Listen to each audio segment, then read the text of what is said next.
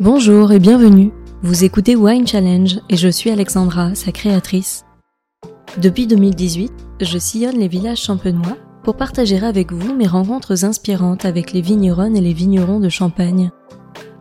Je vous invite au cœur du terroir pour découvrir leur parcours de vie, tant professionnel que personnel, et ainsi remettre l'humain au cœur du vin. Sans plus tarder, je vous laisse donc avec le portrait vigneron de la semaine, qui nous conduit à Rilly-la-Montagne à la rencontre d'Angéline Templier, du champagne Gilles Lassalle. Je lui laisse le soin de vous raconter son histoire et je vous souhaite une très belle écoute. Bonjour Angéline. Bonjour Alexandra. Merci beaucoup de me recevoir euh, au domaine aujourd'hui. Je suis ravie de venir à votre rencontre pour en apprendre un petit peu plus sur vous, sur votre parcours et sur euh, votre façon d'aborder le champagne et la champagne. Donc bah, pour commencer, je vais vous laisser vous présenter de la façon dont vous le souhaitez. Merci Alexandra d'être ici en tout cas aujourd'hui pour euh, venir à notre rencontre. Alors je suis Angéline Templier, je suis la troisième génération et petite fille du fondateur Jules Lassalle. Donc, le domaine a été fondé euh, Chigny-les-Roses par mes grands-parents, Jules et Olga, rejoint par ma maman quand elle était euh, assez jeune. Puis mon grand-père étant décédé, elle a repris les rênes de cette structure, euh, accompagnée de ma grand-mère, mais c'est elle principalement qui a développé le vignoble pour en arriver au stade où il en est, entre guillemets, en 2005, où je rejoins l'exploitation. Et depuis nous œuvrons en commun. Voilà, main dans la main, mère et fille, mais nous avons aussi été longtemps grand-mère, mère et fille, aux commandes toutes les trois, ce qui fait un peu une particularité. C'est une histoire de femme aussi, ce qui est plutôt rare en Champagne, en tout cas où la transmission se fait plus facilement euh, du père au fils. Euh, qu'est-ce que ça a apporté euh, dans votre parcours et qu'est-ce que ça change dans votre façon d'aborder les vins et le quotidien sur le domaine aujourd'hui? Alors je dirais que l'histoire a fait que nous sommes des femmes mais que ça n'a pas été en tout cas le fait d'être une femme qui a guidé nos choix et nos envies. On a simplement œuvré de la meilleure façon qui soit, que ce soit ma maman, parce que je sais combien en tout cas il a été difficile pour elle de mener tambour battant cette structure euh, quand on est en retour sur le début des années 80. Aujourd'hui, je dirais que c'est un métier qui peut très bien s'opérer aussi bien qu'un homme, une femme de façon euh, très équilibrée. Donc honnêtement, le simple fait d'être une femme euh, n'est pas réellement une fin en soi. Tout ce qu'on essaie de faire, en tout cas, c'est des produits de qualité, de travailler vraiment dans la précision. Et voilà, avec un esprit d'équipe qui est relativement fort. Et le fait que d'être une femme ne soit pas un sujet pour vous euh, dans votre quotidien, est-ce que c'est lié au fait que vous n'avez jamais rencontré de difficultés particulières par rapport au fait que vous soyez une femme dans ce milieu? Ou est-ce que c'est parce que vous préférez vous dire que ça ne devrait pas être un sujet? Je prétends à penser que ça ne doit pas être un sujet. C'est réellement une question qui revient en permanence. Je pense que la légitimité d'une femme dans le milieu du vin existe euh, par entière, que ce soit sur la génération d'avant ou aujourd'hui. Je sais combien il a été plus difficile en tout cas d'être respecté, intégré, mais qu'aujourd'hui, ça n'est plus du tout un sujet. En tout cas, j'ai vu une maman plutôt assez combative dans un métier difficile et je pense qu'elle a, comme beaucoup de vignerons champenois ont fait, pensé que ce serait le garçon qui reviendrait sur l'exploitation familiale. Le casting s'est pas du tout déroulé de cette façon. Mon frère n'a pas forcément voulu œuvrer dans cette direction et elle n'a pas du tout caressé l'idée que nous puissions un jour travailler ensemble. Donc euh, je suis partie faire mes études d'abord à Reims puis ensuite à Paris une école de commerce, puis ensuite un parcours un peu plus international, aux États-Unis notamment. Et j'ai commencé à travailler dans un milieu qui était un peu loin mais pas si loin, le milieu de la couture. Et j'ai travaillé en haute couture et prêt-à-porter euh, dans mes premières années professionnelles. Voilà, les choses ne se sont pas du tout dessinées à ce moment-là. Il y a eu un événement familial il y a un petit peu plus de 20 ans qui m'a fait revenir dans la région. Et pour autant, j'étais très installée, très heureuse dans ma vie et très accomplie. J'étais en communication interne, euh, issue de voilà, une spécialisation de ressources humaines et euh, très heureuse et épanouie dans mon métier. En revanche, euh, la croisée des chemins au niveau familial m'a fait revenir et abandonner ce que j'aimais assez quand même à Paris. Sauf que j'ai pas trouvé d'équivalence dans ce que je faisais, alors je suis partie dans des fonctions tout à fait différentes, sans formation, où là j'ai été confrontée à un milieu très masculin, plutôt misogyne et euh, j'ai rempli des fonctions commerciales dans un secteur complètement différent.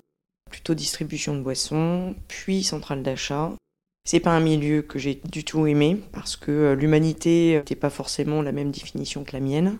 En revanche, extrêmement formatrice pour mon métier d'aujourd'hui. Donc, euh, je dirais que toutes ces grandes expériences à l'époque, je ne réalisais pas qu'elles auraient un impact sur ma personnalité ensuite, mais elles m'ont progressivement amené à reconsidérer peut-être le fait de revenir sur l'exploitation familiale. Donc, comme je vous disais, j'ai évidemment demandé mon ticket d'entrée. Ma grand-mère pleurait de joie, euh, maman était plutôt assez positive, et il m'a semblé très important de retourner une année euh, de façon condensée à prendre euh, la vigne et le vin pour avoir une légitimité, pour avoir aussi le savoir théorique d'une tierce personne, pour ensuite prendre l'expérience de ma famille, mais ça c'était un passage obligé. J'ai pas du tout pensé à l'époque que j'allais être piqué de cette façon et la passion est très vite arrivée. Je ne regrette absolument pas de ne pas l'avoir eu euh, dès mon plus jeune âge parce que j'adore en fait avoir eu cette espèce de maladie, que cette passion devienne un métier, une façon de vivre, un art de vivre, une façon de réfléchir et euh, je crois que ça m'a complètement transformée. Et tout ce que j'ai vécu avant, euh, je dirais, a façonné un petit peu ma personnalité.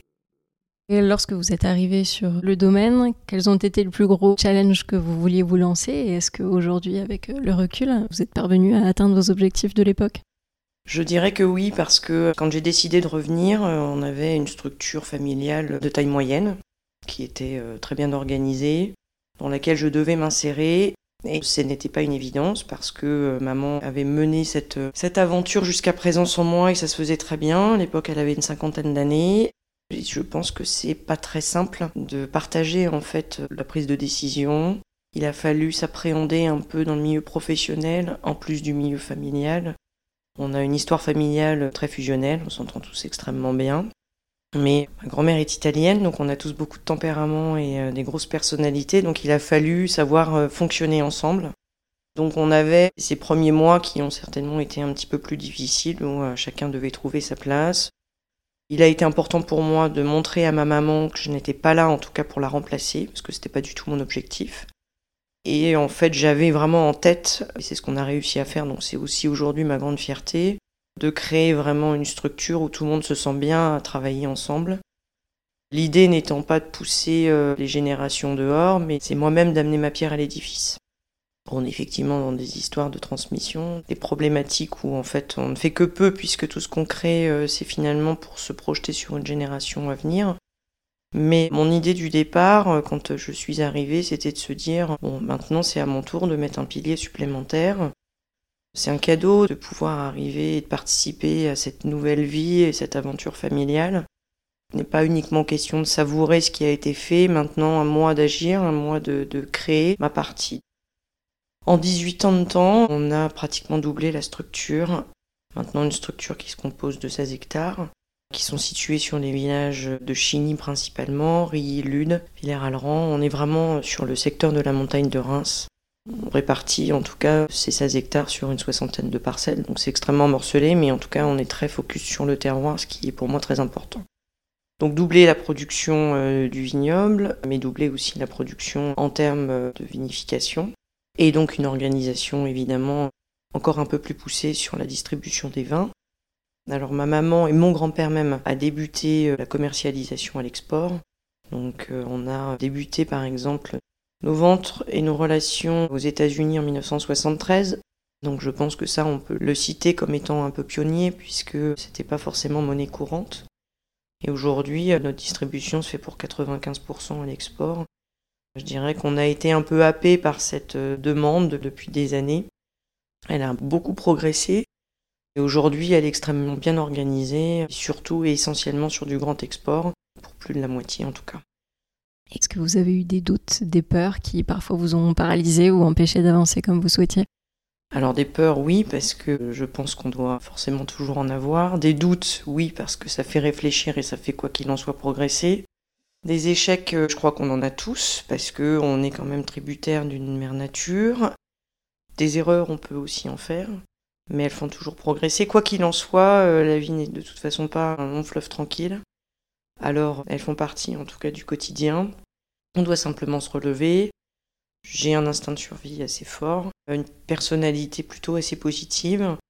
Des prises de décision, on en a eu et elles ont parfois été euh, impactantes, comme par exemple l'arrivée sur notre nouveau site de production à la montagne C'est beaucoup d'adrénaline, beaucoup de prise de risque, mais ça c'est aussi dans tous les secteurs d'activité, c'est pas uniquement dans le milieu viticole. Je crois que le fait aussi d'être associé avec ma maman nous permet ensemble euh, d'être certainement plus forts parce que je suis aujourd'hui dans une situation où je me sens légitime mais dans un milieu plus confortable puisque l'ancienneté, l'expérience nous fait avancer de manière assez sereine. Mais parfois il y a des grosses décisions qui sont impactantes, qui sont un petit peu plus en prise de risque que les autres. Et il est vrai qu'on a parfois eu des décisions à prendre qu'on n'aurait pas fait l'une sans l'autre. C'est-à-dire que elle, sans doute, de par euh, l'âge, mais je mets ça entre guillemets parce que aujourd'hui, euh, ce qu'elle fait pour moi est incroyable, extraordinaire. Mais dans des prises de décision encore à long terme, je trouve ça fabuleux d'être encore très engagée. Et pour ma part, de me dire j'ai peur, mais j'y vais. Alors finalement, euh, main dans la main, ensemble, on construit l'avenir et je trouve qu'on accomplit de plus belles choses ensemble. Et vous parlez de légitimité, comment est-ce que vous avez euh, avancé sur ce chemin-là Vous, à partir de quand vous vous êtes senti légitime? Alors je ne sais pas si on me le dit ouvertement. Oui, les années passent et on a forcément un réseau autour de nous qui se constitue où finalement j'ai quand même l'impression qu'on est parti dans une bonne direction. Les relations avec euh, nos importateurs, par exemple, qui pour certaines, comme je citais les États-Unis, euh, datent d'une cinquantaine d'années, où nos échanges aujourd'hui euh, me font dire et me laissent à penser qu'il y a une légitimité puisqu'on n'est pas uniquement la fille d'eux ou la petite-fille d'eux. C'est vrai qu'aujourd'hui on communique beaucoup plus sur le vigneron, on est beaucoup plus transparent sur notre façon d'être, notre façon de faire, notre savoir-faire. Mais il n'y a pas de principe d'ego, donc euh, aujourd'hui, euh, oui, je pense qu'il y a une place, comme par exemple euh, le fait d'être sollicité sur des engagements au niveau associatif, par exemple, oui, dénote d'une certaine légitimité, d'un certain sérieux. Ce qui fait notre force, en tout cas, avec ma maman, c'est d'avoir toujours œuvré pour progresser, faire des choses de qualité. Et je crois que de toute façon, derrière tout ça, ce ne sont que des bons sentiments. Et vous parliez d'adrénaline tout à l'heure. Est-ce que vous faites partie de celles qui aiment prendre des risques et quelle est votre vision de l'audace? Alors j'adore prendre des risques, j'adore être là où les autres ne sont pas, ça c'est un credo général. Ressembler à quelqu'un d'autre n'est pas du tout dans mon ADN. Des risques, on en prend euh, de façon mesurée, mais parfois un peu moins. Donc euh, je dirais que par exemple déménager notre structure familiale a été probablement une des décisions les plus audacieuses qu'il soit parce que euh, on déménage une histoire familiale, on a le goût du risque dans euh, la projection du futur, mais c'est un vrai pari qui s'est en plus produit à un moment dans l'histoire qui était euh, probablement une année charnière avant la pandémie. Et ça m'a effleuré quand même l'idée quelquefois de me dire, là j'ai quand même pris certainement un peu des risques. Les années faisant, Aujourd'hui, on peut se dire, alors évidemment tout n'est pas digéré, parce que ce qui est important, quand on prend des risques, c'est de savoir digérer et de ne pas vouloir aller trop vite, parce qu'on est aussi dans des métiers de patience, aussi bien en termes d'investissement qu'en termes de vinification, qu'en termes de vignoble. Tout ce qu'on fait, je dirais, euh, il faut savoir digérer. Bon, en tout cas, pour cette grosse prise de décision audacieuse, j'en suis vraiment ravie. Est-ce que vous êtes plutôt impulsive, spontanée? Plutôt bélier, donc plutôt ça fonce. donc euh, ça fait des erreurs. Et puis voilà, mais euh, c'est aussi le côté pétillant. Se dire, euh, allez, allons-y. Et puis quoi qu'il en soit, on essaiera de faire que ça fonctionne. Jusqu'à présent, ça n'a pas trop mal tourné, donc pourvu que ça dure. Et quelle est la place aujourd'hui du regard des autres, justement, dans toutes ces décisions que vous prenez? Alors le regard des autres, euh, je pense qu'avec le temps, on apprend à moins y prêter attention. Il est important de savoir ce que les autres pensent de nous, mais ça ne doit pas être une façon d'agir. On a cette chance d'avoir une grande liberté dans nos métiers. Et aujourd'hui, faire pour plaire aux autres n'est pas une fin en soi.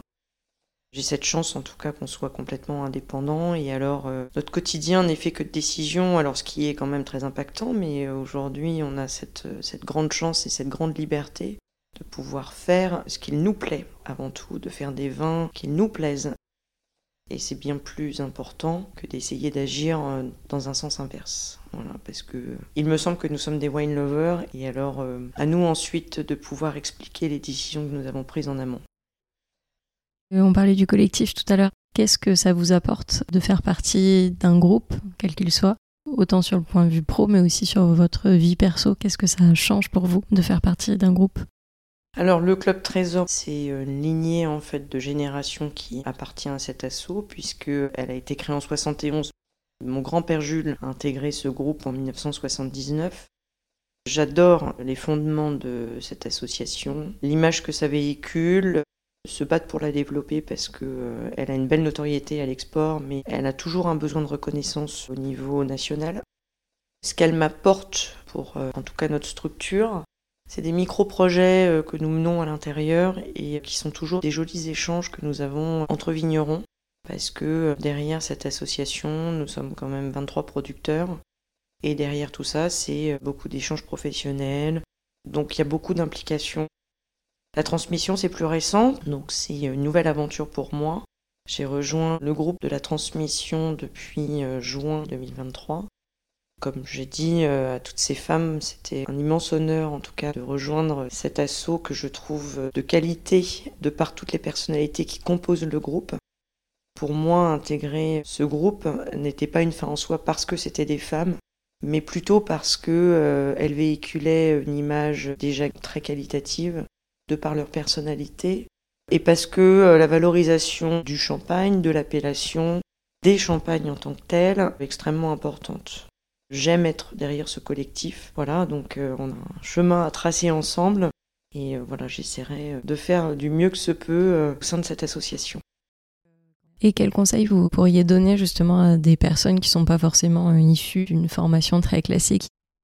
Alors si je pouvais donner un conseil, je dirais d'avoir une grande ouverture d'esprit, d'essayer un maximum de vivre différentes expériences, le milieu dans lequel on vit est très impliquant et je pense qu'il est important de savoir avoir des expériences ailleurs, si possible à l'étranger, de pouvoir faire de sa vie des rencontres, de partager, de communiquer et de faire voilà que euh, une vie avant qu'on soit sur le domaine existe parce qu'on s'en sert quelque part et euh, c'est très important.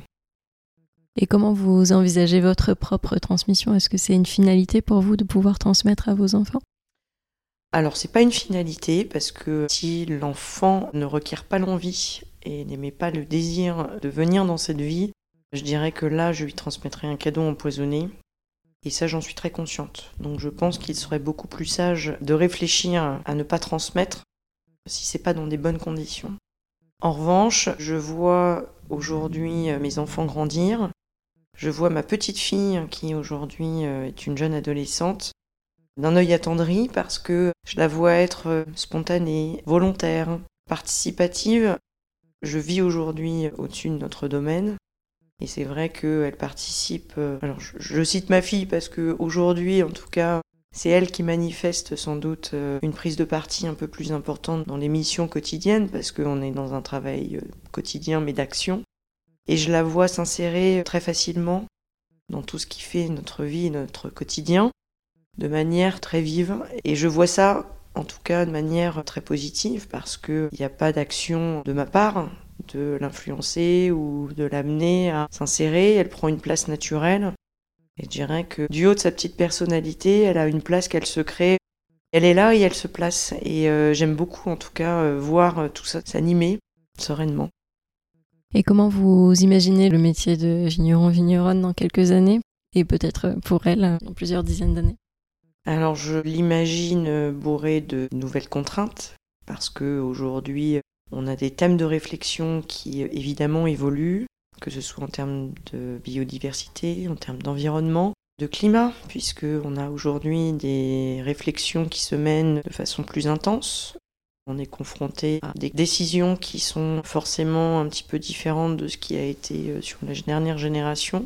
Donc voilà, aujourd'hui, il y a cette réflexion à mener qui est très impactante.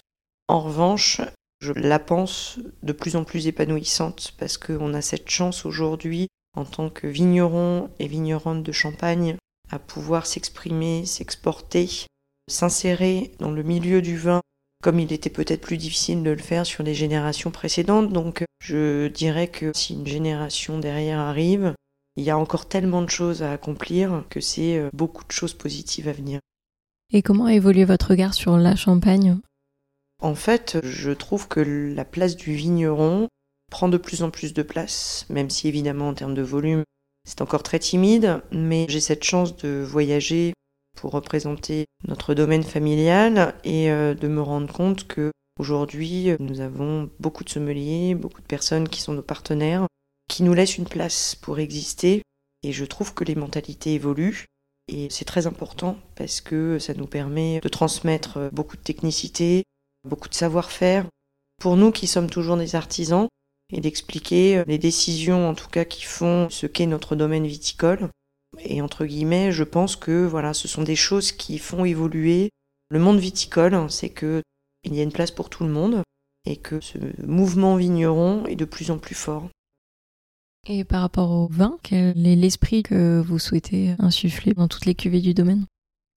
Alors mon credo au départ, ça a été simplement d'apprendre à faire du vin, de poursuivre ce qui avait déjà été fait par ma famille, de pas forcément être une révolutionnaire, mais de rester dans une lignée.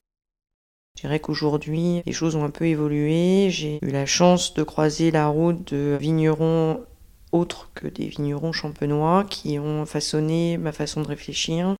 J'ai aussi eu un mentor dans ce milieu qui m'a permis d'apprendre et de progresser et euh, de travailler les choses différemment. Donc tout au début, c'était plutôt un travail sur du parcellaire, mais on était toujours sur des recettes de cuisine familiales. Puis les années ont un peu évolué. Et j'ai commencé à travailler un peu sur des échanges avec les vignerons sur le bois. Et donc on a commencé progressivement à intégrer des formats de demi-muit sur des essais de parcelles qui au départ étaient des demi-muits issus de vinification sur des clairettes et des cinceaux. Je voulais pas avoir euh, d'influence bois trop marquée.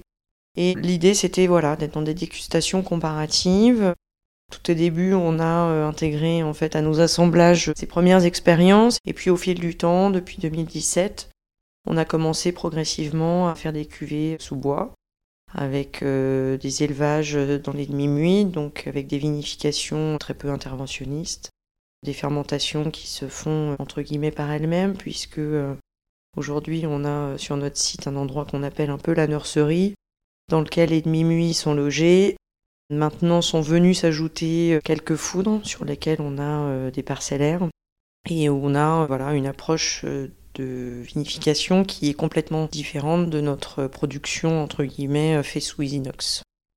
Et avant de conclure cet entretien, en règle générale, le vin c'est aussi le partage. Qui y aurait à la table de votre dîner parfait et que servirait-on à table? Sur ce mur derrière moi, j'ai tout un tas de personnes qui traversent ma vie à un moment, qui font aussi mon inspiration, que j'aimerais à ma table. Une table euh, sur laquelle il y aurait beaucoup de vin, parce que je suis une fan de vin. Une table où il y aurait des échanges, une table où il y aurait des personnes que j'affectionne, de milieux complètement différents. Je citerai aujourd'hui euh, probablement Yves Saint Laurent parce que euh, il a traversé ma vie, mon œil sur la couture, Jean-Michel Basquiat parce que j'aime son rapport à l'art et ce qu'il a pu faire aujourd'hui dans le milieu artistique.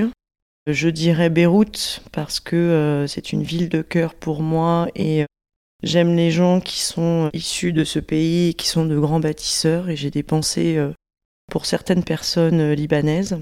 Je vois aussi un disque de mon ami Yuxek parce que j'adore ce qu'il fait et que je trouve que c'est un grand artiste très inspirant. Je citerai également Vega Sicilia et Vieux Télégraphe parce que pour moi ce sont des grands du vin. Voilà, et peut-être euh, Edmond Newton pour exprimer son œil et son regard sur la femme. J'aurais aussi une place particulière pour ma famille, surtout pour mon grand-père, euh, pour qu'il voit tout ce qu'on a accompli depuis tant d'années. Il serait très fier, j'en doute pas. Merci beaucoup. Qu'est-ce que je peux vous souhaiter, moi, pour la suite? Encore beaucoup de chance, des belles rencontres, plein de projets à accomplir, beaucoup d'énergie et encore beaucoup de bon vin. Et ben c'est tout le mal que je vous souhaite. Merci beaucoup pour votre temps. Merci Alexandra. À bientôt. À bientôt. Merci à toutes et à tous d'avoir écouté cet épisode. J'espère vraiment qu'il vous a plu et qu'il vous a donné envie d'en savoir plus sur l'invité du jour. Vous pouvez retrouver dès maintenant toutes les informations et les références de cet épisode sur le site wine-challenge.com, mais également sur le compte Instagram du podcast at winechallengepodcast. Je vous donne rendez-vous dans 15 jours pour découvrir une nouvelle conversation. D'ici là, je compte sur vous pour partager vos épisodes préférés auprès de tous les amoureux du vin. Merci à toutes et à tous, et à très vite